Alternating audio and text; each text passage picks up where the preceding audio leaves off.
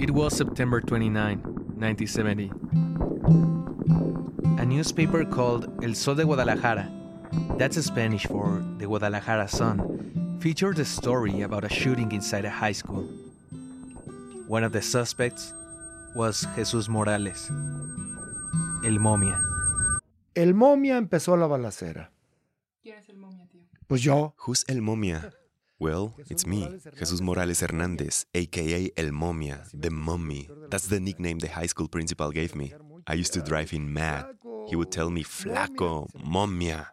Those were the most violent times of repression against students by Mexican officials. All media was controlled by the government.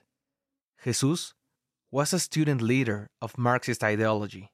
It was no surprise that the government and the press tried to frame him. Empezaron a rafaguearnos. We were in the middle of a rally inside the high school when the cars arrived. They started to shoot. They shot all of my comrades. They didn't step out of the cars. They just fired straight from the inside. Bang, bang, bang. Before the shooting happened, the student movement had tried to negotiate peacefully in order to have their political liberties recognized, but in return, they were caught in the middle of an ambush in order to discredit the movement and its leaders.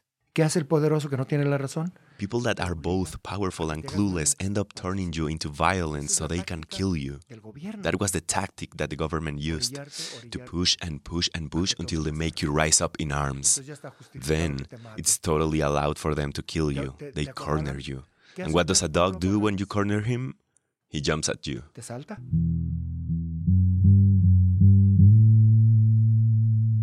Inside the movement's members, only a few people decided to become radical. One of them was El Momia. This decision implied that they had to live a life in the darkness. La muerte la estás viendo cada segundo. You're seeing death every second. Every second you're seeing it. You see someone passing by, and the first thing you think is, maybe he's a cop. Or you see a woman standing there, and you think she's gonna snitch. De todo dudas. What's funny is that living in clandestinity implied staging a normal life.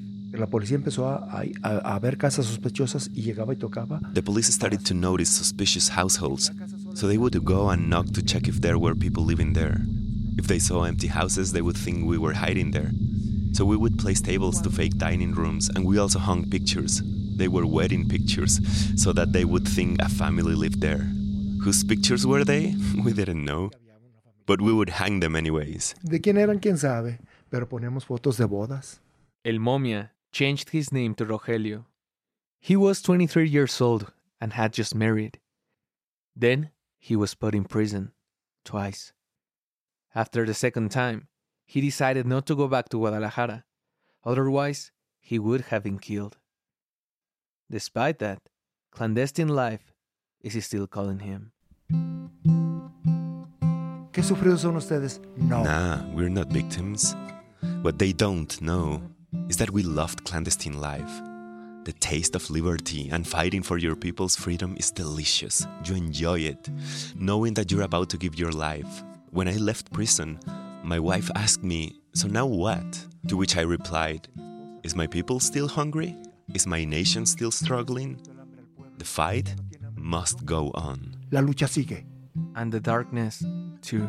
This piece was produced by Mitzi Pineda, Fernando Hernandez, and Erick Yañez, with original music by Tomas Hernandez, as part of the 24 hour radio race from KCRW's Independent Producer Project.